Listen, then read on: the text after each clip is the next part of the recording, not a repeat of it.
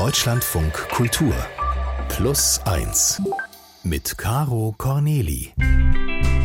Das bin ich. Ich grüße Sie sehr herzlich. Na, haben Sie schon mit der ersten Erkältung zu tun? Glückwunsch, Sie sind ganz vorne mit dabei. Ich finde, die erste Erkältung, die kann man noch stolz vor sich hertragen, so wie etwa ein Neugeborenes oder so, das man ja auch bei jeder Gelegenheit erwähnt. Ende Oktober ist man dann zum Beispiel schon eher so ein Mitläufer, wenn es einen schlimm erwischt hat. Also die ganzen Mitleidspunkte, die gibt es jetzt noch gratis.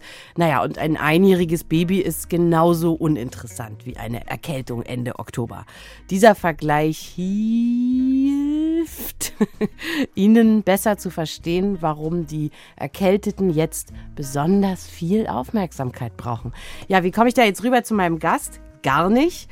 Sie ist nicht für Erkältungskrankheiten bekannt oder anfällig. Das geht auch gar nicht, weil sie immer arbeitet.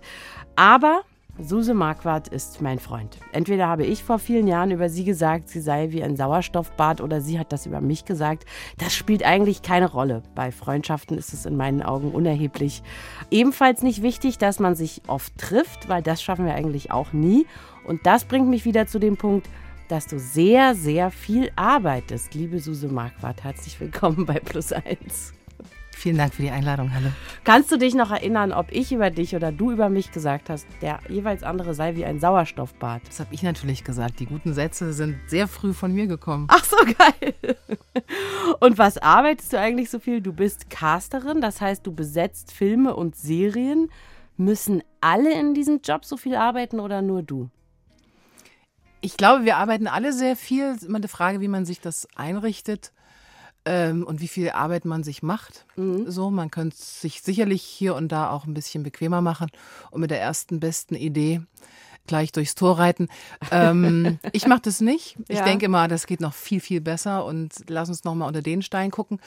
Insofern, ja, das ist ein Beruf, der zeitlich sehr anspruchsvoll ist und den man auch ständig ausübt irgendwie. Es gibt ja. da nicht so wirklich eine, eine private Suse und eine Casting-Suse ja. oder sowas. Das und du guckst manchmal unter einen Stein und findest dort tatsächlich einen Schauspieler? Ja, oder? ja, ja, auch mehrere. Und manchmal habe ich den Stein auch übersehen und dann gehe ich nochmal zurück und denke mir, huch, man muss schon äh, eigentlich bei jedem Projekt immer wieder auf die Reset-Taste drücken und sich nicht darauf verlassen, dass man irgendwann schon mal eine gute Idee hatte und das so copy und pasten, mhm. sondern im besten Falle resette ich mich, mache alles auf Null und fange mit meinem Kopf wieder ganz frisch an zu denken. Das nehme ich mir zumindest immer vor. Du bist eine von einer Handvoll großen Castern in diesem Land. Du besetzt Kinofilme und Serien. Da guckst du jetzt natürlich bescheiden zu Boden. Würde ich auch, aber es ist ja nun mal die Wahrheit. Äh, du besetzt Filme und Serien, Kinofilme. Sagst du eigentlich selber auch Casterin oder wie nennst du diesen Beruf? Ja, ich Casting Director, Casting Directress. Ich versuche das zu vermeiden. Ich versuche das anders zu erklären, dass ich Filme besetze, ich spreche, also Leute aus der Branche, die wissen, was ich tue und Leute, die nicht aus der Branche sind, denen muss ich das sowieso anders erklären. Ja. So, denen muss ja. ich erklären, die Schauspieler, die ihr da seht in einem Film, die suche ich mir so zusammen. Aber ich finde, dass äh, Casting Directress, hast du gerade gesagt, ein Job ist, den man auch Kindern erklären kann. Das geht nicht bei jedem Beruf. Das stimmt. Auch ja. in wenigen Sätzen, dass sie das dann auch verstehen. Ja. ja. Sehr schön, dass du heute da bist.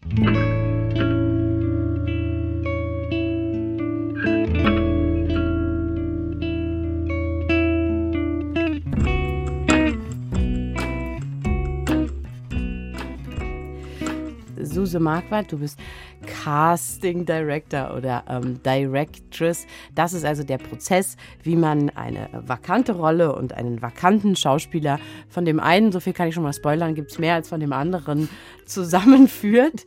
Aber wie, wie geht denn eigentlich dieser Prozess? Ich glaube, es gibt viele Mythen darüber, wie Schauspieler und Rolle zueinander kommen, aber womöglich kannst du für uns mit ein paar Sachen aufräumen. Würdest du kurz für ein Kind erklären? nein, nein, uns hören sehr viele mündige Erwachsene zu. Du kannst es auch für einen Erwachsenen erklären, wie dieser Prozess abläuft. Mhm. Also, im Normalfall bekomme ich ein Drehbuch geschickt von einer Produktionsfirma und mit der Bitte, das zu lesen und ob ich Lust habe, das zu machen. Und manchmal steht der Regisseur schon fest. Manchmal gibt es gibt auch alte Verbindungen, also Regisseure, mit denen ich schon länger arbeite. Da ist es irgendwie klar, dass ich irgendwie ja. das nächste Projekt mache. Und dann lese ich das. Und dann passiert manchmal beim Lesen, dass ich schon ein oder zwei Ideen habe, aber eigentlich selten. Und wenn das passiert, bin ich auch relativ skeptisch, weil ich schon denke, dass die erstbeste Idee nicht immer sinnvollerweise auch die, die richtige ist, weil man dann so den eigenen Sehgewohnheiten verfällt oder dem eigenen Geschmack so ein bisschen verfällt oder auch den eigenen Zuneigungen so ein bisschen verfällt. Mhm. Sondern ich versuche es zu lesen, eben nicht als Caster, sondern als Mensch, als Zuschauer. Ja. Und dann schreibe ich mir die Rollen alle auf und dann mache ich erste Ideen und dann werden die irgendwann besprochen und mit sehr, sehr vielen Leuten besprochen und dann gebe ich das auch irgendwann ab und dann geht es in so eine in so eine äh, Phase, wo dann von außen viele Leute äh, mitsprechen und auch mitentscheiden und dann gibt es eine Auswahl, die man trifft und die wird dann eingeladen mhm. zu diversen Casting. Und die sind dann oft Prozessen. sehr, sehr nervös und dann klappt gar nichts und jemand, den man nicht auf dem Zettel hatte, macht es dann. Ja, Nervosität ist natürlich eine große Sache, auch gerade bei Castings, aber das muss man versuchen, ich als ja. Casting Director den Leuten das zu nehmen, aber es ist, gehört eine Grundnervosität einfach dazu. Ja. Es gibt ja immer mal äh, wieder so, wie so eine, so, so eine Mythen, wie äh, zum Beispiel für das Kind, das letztlich Harry Potter gespielt hat, wurden, keine Ahnung, 1000 Jungs angeguckt. Und als aber der kleine Radcliffe, Daniel Radcliffe heißt er, glaube ich, zur Tür reinmarschiert ist, da wussten alle sofort, das ist unser Harry Potter. Ist das so eine Story, würdest du sagen, das passiert im echten Leben auch oder verkauft sich das einfach gut? So ein Star wird geboren in dem Moment, wo er den Raum betritt und es gibt diese es, Mythen, das kennst ja, du ja sicherlich. Ja, ja, auch. total. Aber sie sind, das gibt es tatsächlich. Also äh, erstmal gibt es das, dass man sehr, sehr, sehr viele, gerade bei Kinderrollen und Jugendrollen, sehr, sehr viele Kinder und Jugendliche castet im Vorfeld und sehr lange recherchiert und viele Runden dreht. Und dann gibt es aber wirklich diesen Moment, auch bei Erwachsenencastings, diesen Magic Moment, dass in der letzten Runde, in der vorletzten Runde, manchmal auch in der zweiten Runde, und dann geht man aber noch fünf andere, irgendwas im Raum sich verändert und man ah, ja. irgendwie das Gefühl hat, äh, das macht gerade was mit einem. Das gibt es schon. Es ist dann noch mal was anderes, wenn du es über den Bildschirm siehst. Also ja. eine Castingsituation im Raum ist immer noch mal eine andere Geschichte, wenn du dem jemandenigen gegenüberstehst, als das, was sich dann manchmal auf dem Video überträgt. Ja. Manchmal ist es nämlich dann auch plötzlich weg, komischerweise. Aber das gibt es schon, aber nicht so oft. Es ist und das ist finde ich auch gut so am Ende eine Arbeit von vielen Menschen, dass die Rollen so und die Schauspieler so glänzen können, wie man es erwartet und wie man sich das für die Figur wünscht. Okay, aber an diesen Mythos machen wir jetzt einfach mal einen kleinen Haken dran. Mhm. Das äh, ist schon vorgekommen. Kannst du einen Film sehen, ohne zu denken, wie du ihn selber besetzt hättest? Oder ist dir dieser frische Blick auf Filme verstellt durch deinen Beruf? Ja, ist es ein bisschen. Aber es ist gar nicht so bedauernswert, wie ich das offensichtlich gerade in meinem Tonfall sich manifestiert, sondern es ist eigentlich so, dass ich mich immer freue oder ein bisschen geschockt bin, dass ich denjenigen, den ich da sehe, noch nicht kenne. Und dann passiert mir folgendes, im Kino ist es besonders schlimm, weil dann muss ich warten, bis der Kinofilm zu Ende ist und dann irgendwie rauskriegen, wer da über die Leinwand flimmert, den ich irgendwie noch nicht kenne. Das ist so eine Casting-Krankheit, dass man immer denkt, okay, man hat sie, man muss sie auch alle irgendwie auf dem Schirm haben, was man einfach nicht schafft. Also ich, wenn ich zu Hause sitze vorm Fernseher, google ich das dann ganz, ganz oft und, und recherchiere sofort und sowas. Aber ich kann mich trotzdem noch erfreuen, aber es ist immer im Hinterkopf. Es ist immer im Hinterkopf. Es gibt nicht so oft die Situation, dass ich denke, hätte ich besser gemacht. Es gibt manchmal die Situation, wo ich denke, hm, schwierig glaube ich nicht so, finde ich, äh, gefällt mir nicht. Mhm. Wo ich finde, dass das Buch oder die, oder die Texte und die Figur mit dem Schauspieler irgendwie nicht zusammenpassen. Heißt aber nicht, dass mir zwingend sofort eine Alternative einfällt. Casting ist auch eine Sache, die man gar nicht so gut greifen kann, weil man die Arbeit, die, die dahinter steckt, auch ganz oft nicht sichtbar gemacht werden kann. Also nicht, je länger die Liste ist, umso besser habe ich gearbeitet, umso härter habe ich gearbeitet, ja. sondern das ist ganz viel auch Verwerfen im Kopf und dann wieder zusammenstellen, weil auch so, wenn, gerade wenn du ein Ensemble zusammenstellst, ja. wie eine Familie oder sowas, ja da müssen, oder wenn es um Liebesbeziehungen geht oder sowas, da müssen Energien einfach stimmen. Ja. Und nicht nur Energien zwischen den Menschen stimmen, also auch zwischen den Menschen, die das spielen, sondern auch zwischen den Menschen und der, und der Regie. Und dann muss aber auch die Texte, die müssen aber auch funktionieren mit dem, der es spricht, so, weil es gibt ja auch Texte, die kann man sich nicht einfach so mundgerecht machen, wie man es möchte, ja. sondern die muss man sich schon wirklich reinpauken, weil es wichtig ist, dass der Satz so gesprochen wird, wie er im Buch steht. Und dann, es gibt so ganz viele Dinge, die man so beachten muss in der Zusammenstellung. Das ist wie letztendlich ein sehr, sehr kompliziertes Gericht. Kochen. Reiner Zufall, dass das klappt. Also Ne? ist bei mir so. Es ist so. und das ist dann auch allen, die da am Tisch sitzen. Ja. Pa- Geschmeckt. Ah. Eine letzte Frage zum, zum technischen Ablauf hätte ich noch. Wieso werden eigentlich immer wieder die gleichen, waren wir eigentlich gerade die gleichen Rollen mit den gleichen Leuten besetzt? Oder brauche ich in Deutschland vielleicht gar nicht erst ankommen, wenn ich für einen Gangsterfilm nicht Kida, Kodere, Ramadan oder Moritz bleibt treu im Gepäck habe? Ich glaube, das ist, das ist so ein halber Mythos. Ich glaube, es wird viel, viel unterschiedlicher besetzt. Der, und das Ding ist nur, dass die Leute einfach deutsches Fernsehen kaum noch gucken. Also das Oh. merke ich halt immer wieder, dass gar nicht so viel geguckt wird, weil man durchaus in sehr, sehr vielen, sehr, sehr guten deutschen Fernsehfilmen eine sehr, sehr, sehr spannende Besetzung findet. Und ich glaube einfach, dass es so eine gewisse Abneigung vielleicht auch gegenüber dem deutschen Film und Fernsehen gibt, die ich nicht nachvollziehen kann, weil ich äh, glaube, es ist viel, viel, viel besser ist als deren Ruf. Und deswegen kann ich das gar nicht so unterstreichen. Und wenn es passiert, in, das betrifft sicherlich auch nur gewisse Formate und gewisse Sender, Ja. dann ist es vielleicht auch eine Mischung, ja, aus jetzt mal, hänge mich jetzt mal aus dem Fenster, aber eine gewisse Fantasielosigkeit oder auch, äh, auch Also eine gewisse Sicherheit. Nee, mir wäre das nicht passiert, aber ich bin auch nicht die Entscheiderin. Ne? Also ich Ja. kann mich jetzt auch nicht hinsetzen und kann sagen, Du bist es. das, äh, ich mache das, ich, wir machen das mal hier alles voll, wir drehen das mal auf links. Ja, So, ne? das also, wird, glaube ich, gerne gedacht. Das wird gerne gedacht, der Caster das entscheidet. dass der Caster diese Macht hat. Ja. Nein. Hat er gar nicht. Hat er gar nicht. Hat er gar nicht. Ich glaube, wir haben im besten Fall in einer frühen Phase des Besetzungsprozesses einen gewissen Einfluss, weil letztlich die Vorschläge, die ich mache, das ist ja quasi das, womit ich meine Arbeit präsentiere und da treffe Ja. ich sicherlich eine Vorauswahl. Aber wer es dann am Ende wird, da darf ich maximal mitsprechen, Ja. aber entscheiden tut das jemand anders. So, dass Sie das einmal gehört haben, liebe SchauspielerInnen da draußen.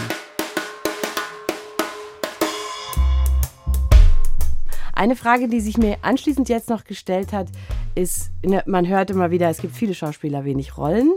Äh, Wie oft, sagen wir mal im Verhältnis, muss ich mich denn als Schauspieler initiativ bewerben und wie oft werde ich eingeladen? Das hängt vielleicht auch ein bisschen davon ab, wie bekannt ich bin, aber sagen wir jetzt mal so in diesem, da wo eben die vielen Schauspieler sind, die nicht so bekannt sind.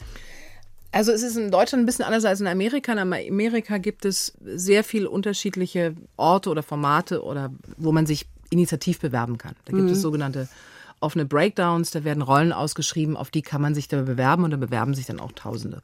So, es läuft in Deutschland ein bisschen anders.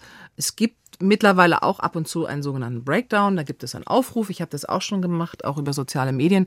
Das betrifft aber ganz oft nur sehr, sehr spezielle Anforderungen, was Sprachen betrifft, was ethnischer Hintergrund betrifft, was irgendwelches besonderen, sehr besonderen Skills betrifft. Ansonsten wird im Normalfall, zumindest bei den Projekten, die ich betreue, werden Schauspieler quasi handverlesen. Das heißt, ich bin aber gezwungen dadurch, einfach wirklich alle Steine auf, zu kennen, unter Ja. denen ich gucken kann. Das heißt, mich auszukennen im deutschsprachigen Theater. Das heißt, Deutschland, Österreich, Schweiz, an den Theatern, an den Schauspielschulen, in den Filmen, Nachwuchs oder sowas. Das ist eine Aufgabe, die muss ich machen. Und aus diesem, aus diesem ganzen großen Topf muss ich mir dann die Vorschläge zusammensuchen. Und auch der Mythos, dass man auf der Straße angesprochen wird, das passiert, aber es passiert eigentlich auch eher bei Kindern und Jugendlichen. Es, Oder mir bei ist das passiert. Ich bin als Jugendliche auf der Straße Genau. angesprochen worden und habe dann mit elf Jahren das erste Mal, tatsächlich monatelang auch, vor der Kamera gestanden für eine Serie. Ja, und das passiert nach wie vor. Es gibt ja gerade ein sehr, sehr erfolgreiches Format Druck, diese Serie. Ja. Und da ist es auch quasi gewollt, dass man auch Leute von der Straße, vom Schulhof castet, um diese Authentizität zu erstellen. Jetzt ist es ja so, ähm, dass du als Casterin vielleicht auch so eine Art Machtposition inne hast. Da sind doch Schauspieler eigentlich besonders nett zu dir oder um es anders zu sagen, ist man da nicht auch manchmal ein bisschen von böse gesagt Speichelleckern umgeben? Weiß ich nicht, da ich mich diesen Situationen nicht stelle, da ich wenig aus der Tür gehe äh, oder wenig in solchen Situationen bin. Mir ist das wahnsinnig unangenehm, weil es ist, weil es meiner Eigenwahrnehmung nicht entspricht. Ich weiß darum, aber ich versuche in solchen Situationen zu umgehen. Ja. Und weil man natürlich für die Arbeit honoriert werden möchte, so und nicht äh, zwingend als, Ja. als, als Machtmensch empfunden werden möchte. Sind in deinem Freundeskreis überdurchschnittlich viele Schauspieler? Nee, äh, gar nicht. Ja. Wirklich die absolut wenigsten. Und äh, es ist mal vorgekommen, dass mir mal Schauspieler geholfen haben oder nee, eh andersrum. Mir haben Leute geholfen beim Umziehen oder beim Renovieren, die zufälligerweise Schauspieler sind. Ja, okay. Ähm, so. Naja, nee, ich, also tatsächlich, ich finde dieses, ähm, man kann ja auch denjenigen gut verstehen, der den, äh, die, die Nähe zu einem Caster sucht. Das ist überhaupt Ja, nichts, was ich jetzt absolut. verurteilen würde. Aber kennst du zum Beispiel, also ich habe mir vorgestellt, du betrittst vielleicht eine Party oder sagen wir eine Preisverleihung, wo du auf jeden Fall hin musst und am, am anderen Ende des Raumes heben sich die Arme, huhu, hier, huhu, so.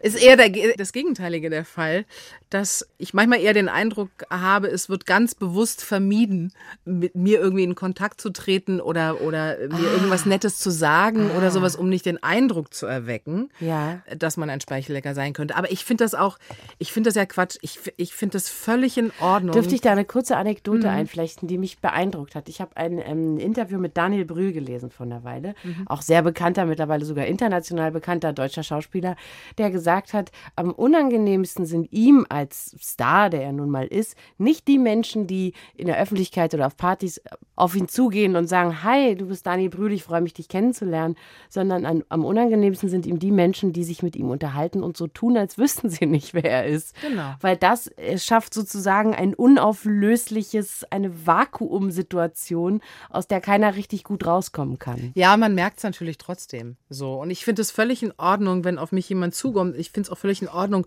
über den Job zu reden. Ich rede über meinen Job auch den ganzen Tag. Also Ja. so, ich bin auch, ich, ich trenne das nicht wirklich äh, zwischen Privat und, und, und Beruf. Ich liebe meinen Beruf und ich bin das auch am Abend oder auch äh, wahrscheinlich morgens sogar beim Einkaufen irgendwie. Also selbst wenn da jemand kommt und mir äh, entweder ein Kompliment für meine Arbeit macht oder mir eine Frage stellt und ich habe gerade die Minute, dann wird die auch beantwortet. Ich finde, dieses, dieses Unnahbare ist auch ein Mythos, der aber auch äh, ein bisschen äh, gezüchtet wird, ganz oft von Schauspielern aber auch, weil sie glauben, das sei so. Das hängt ein bisschen damit zusammen, auf unserer Webseite, obwohl wir haben gar keine Webseite mehr, aber es stand mal auf unserer Webseite, dass wir von persönlichen Besuchen irgendwie absehen. Das hat, ist aber, soll eigentlich keine, das klingt unfreundlich, als es gemeint ist. Ja. Don't call us, we call you. Ja, weil es ist einfach de facto nicht anders zu handeln. Also Ja. ich könnte diesen Beruf nicht mehr ausüben, wenn ich mich den ganzen Tag, was Spaß machen würde, mich mit Schauspielern treffen würde. Ja. Aber das geht einfach de facto. Ich werde auch in meinem Leben nicht alle Schauspieler besetzen können, die mir gefallen oder die ich toll finde. Ja. Das wird nicht passieren. Weil es gibt einfach Das ist sehr, das sehr viele. Richtig. Und da sind wir wieder am Anfang deiner Frage. Es gibt einfach viel, viel mehr, die spielen wollen, als Ja. Rollen, die vakant sind. dafür. Ich hatte kürzlich eine junge Schauspielerin hier, die heißt Hannah Schiller, 22 Jahre alt, spielt viele Sachen und da habe ich auch gesagt, hast du dir das gut überlegt? Und ähm, ja, sie aber hatte sich das gut überlegt. Weil du gerade Supermarkt sagst, bist du denn jetzt in deiner Wahrnehmung unentwegt am Casten? Also schaffst du es auf der anderen Seite vom Kühlregal nicht zu denken, eigentlich müsste ich den jungen Mann irgendwie verhaften und, und, und mal vor eine Kamera stellen, ausprobieren? Hm, Das ist besser geworden, ähm, seit ich online shoppe.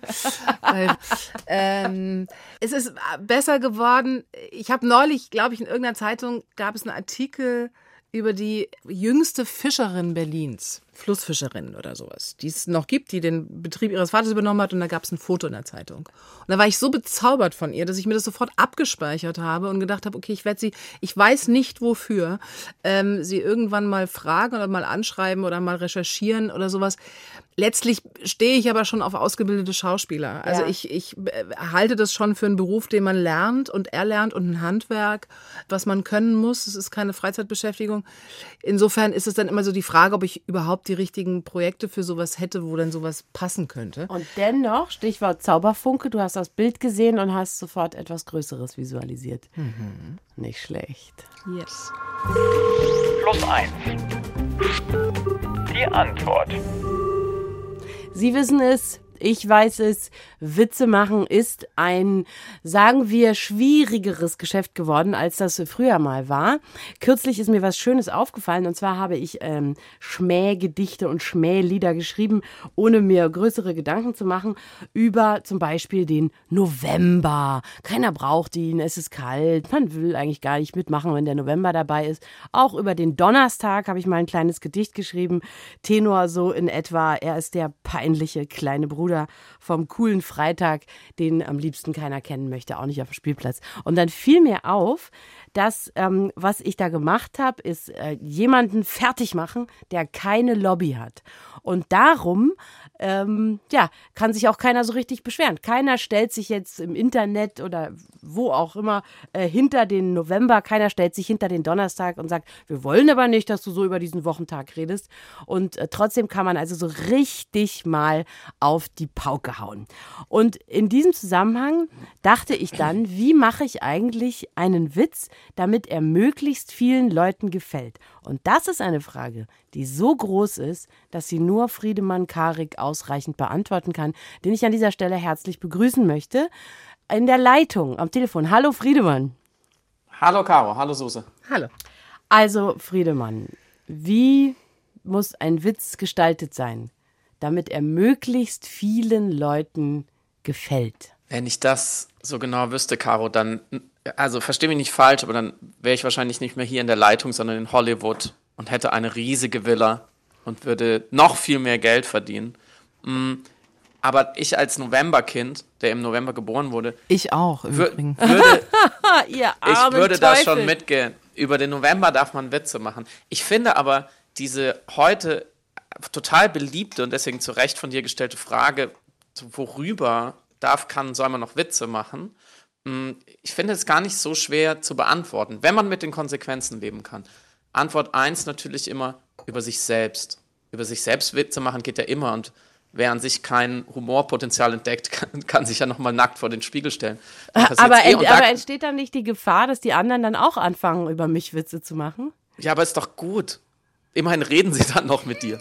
Ich finde das völlig Mhm, in Ordnung. Ich meine, wor worüber, was würde man sonst über den November sagen, wenn man nicht lästern würde oder Witze machen würde? Ja. Und zweitens finde ich, worüber man auch immer, immer, immer Witze machen kann und soll, die Mächtigen und die Reichen. Das haben wir irgendwie verlernt.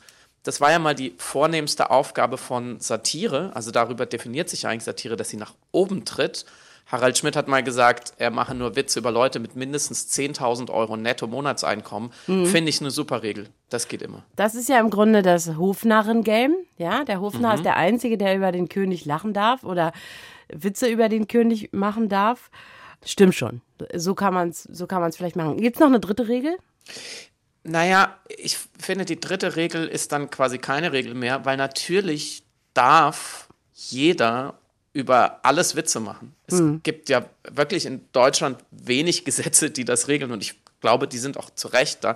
Aber dann muss man auch die Gegenreaktion aushalten heute. Also es geht da so um die richtigen Modalverben, würde der Deutschlehrer sagen. Also Ja. man kann und darf fast alles, aber man muss dann auch mit der Kritik leben. Und so ein Witz als Tabubruch, ja, so herrlich politisch unkorrekt heißt es dann heute. Mhm. Also Herrlich politisch das, unkorrekt. Das, das ja. gab es ja schon immer. Also Ja. die Dieter Nurs dieser Welt haben das ja jetzt nur noch mal zum Geschäftsmodell erhoben. Im Ja. deutschen Kabarett gab es ja immer schon diese, diese Ho-Ho-Ho-Lacher, wenn dann jemand einen Witz über Hitler gemacht hat früher. Mhm. ne? Also wo man dann nicht mehr über die Pointe gelacht hat, sondern darüber, dass sich da einer so einen Witz traut, um zu zeigen, hey, ich habe es verstanden, was hier gerade für eine Grenze überschritten wurde. Das ist alles okay, das kann man heute auch noch alles machen, aber dann muss man halt vielleicht auch damit leben, dass Leute einen dafür kritisieren oder blöd finden oder nicht mehr mit einem reden oder zum November machen oder dann Witze über einen selber machen.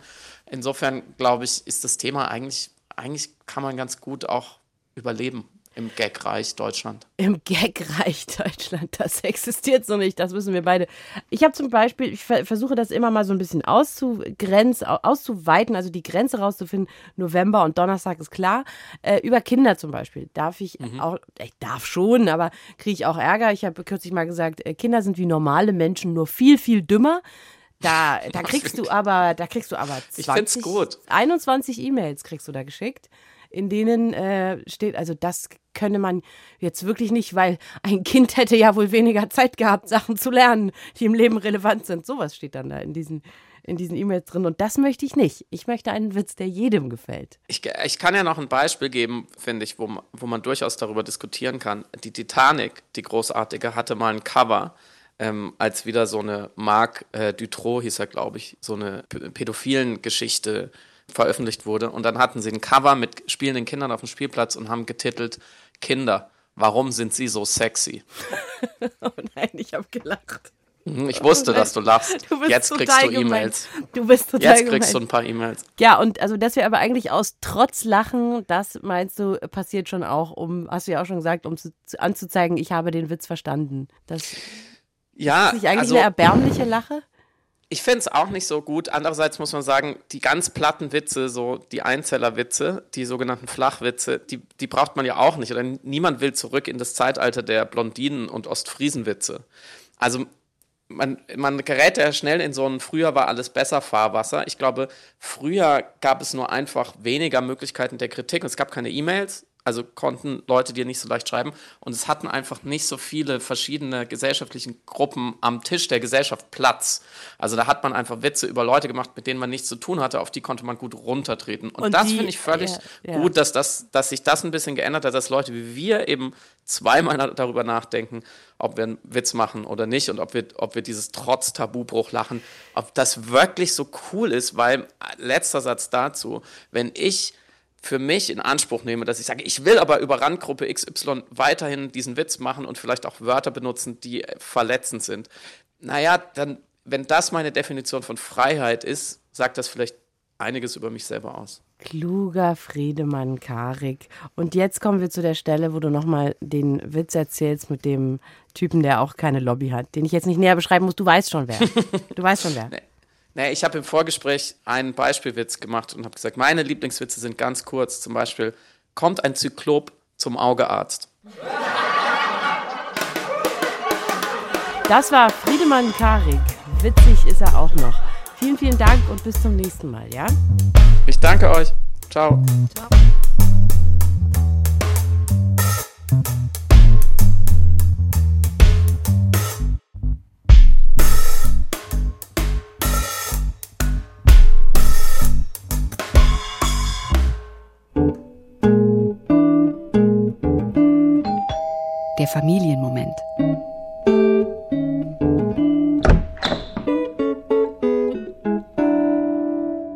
heiraten wollten wir eigentlich nie.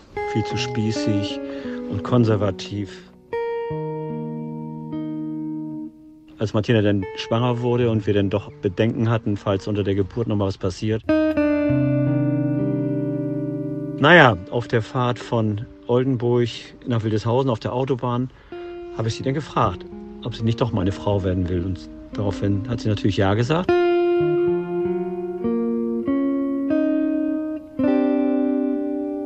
Das Verrückte daran ist, wenn einer von uns auch heute noch diese Strecke fährt, weil wir die nicht täglich fahren, dann rufen wir uns gegenseitig an und sagen, ich würde dich wieder heiraten.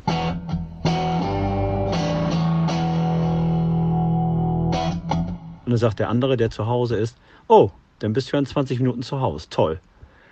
Ja, das hat sich aber jetzt verselbstständigt, sodass unsere Kinder, und denen ist das egal, ob da jemand im Auto ist, uns anrufen, wenn sie da sind, in der Höhe und sagen, also wir würden das toll finden, wenn ihr wieder heiraten würdet. Sag, ja, dann wissen wir genau, ja, 20 Minuten, dann sind sie wohl zu Hause. Ja, so eine Familientradition. Was habe ich vorhin zu dir gesagt, Suse Marquardt? Es gibt verschiedene Arten von Zeiten. Morgens vergeht sie schneller, als wenn man sich langweilt und so weiter. Die schnellste Zeit ist Sendezeit. Die ich persönlich kenne, würdest du das bestätigen? Absolut, jetzt fallen mir die ganzen guten Antworten ein, wie es so ist. Ja? Möchtest du noch eine nachschießen? Nein, danke. es war, war großartig. Ja. Ich fand es auch sehr schön, dass du hier warst und dass wir mal mit ein paar ähm, hartnäckigen ähm, Mythen und Gerüchten darüber, wie ja, dass der Schauspieler zu seiner Rolle kommt und umgekehrt vielleicht haben aufräumen können. Und äh, ich möchte noch ein kleines Zitat von dir sagen, weil das wirklich, ja, es ist ja gar kein Witz, dass du immer arbeitest. Ich habe zwei Jahre lang probiert, dich hierhin als Gast zu bekommen. Und jetzt nicht übertriebene, metaphorische, sondern tatsächliche zwei Jahre. Die haben sich auch angefühlt wie zwei Jahre. ähm, und als wir vorhin draußen standen, da, da hast du zu mir gesagt, ganz ernsthaft, ich habe noch nie im Leben eine Mittagspause gemacht. Ja. Und das war jetzt die schönste. Das war jetzt deine Mittagspause. Meine erste und schönste. Jetzt ab zurück an den Schreibtisch. So sieht's aus. Ganz toll, dass du hier warst. Bis, ja, ich hoffe, zum nächsten Mal, Suse. Gerne, gerne. Ciao. Ciao. Das war's für diese Woche mit unserem Lieblingsgast-Podcast. Wie immer verweise ich Sie auf unseren Geschichten-Podcast, in dem es heute um eine Freundschaft zwischen zwei Mädchen geht, die sich in der Nazi-Zeit kennenlernen, die sich sehr zugetan sind. Später aber spielt Verrat eine große Rolle. Das hören Sie in unserem anderen Podcast und ich verabschiede mich bis zum nächsten Mal. Muss Schluss machen, wird zu teuer. Tschüss.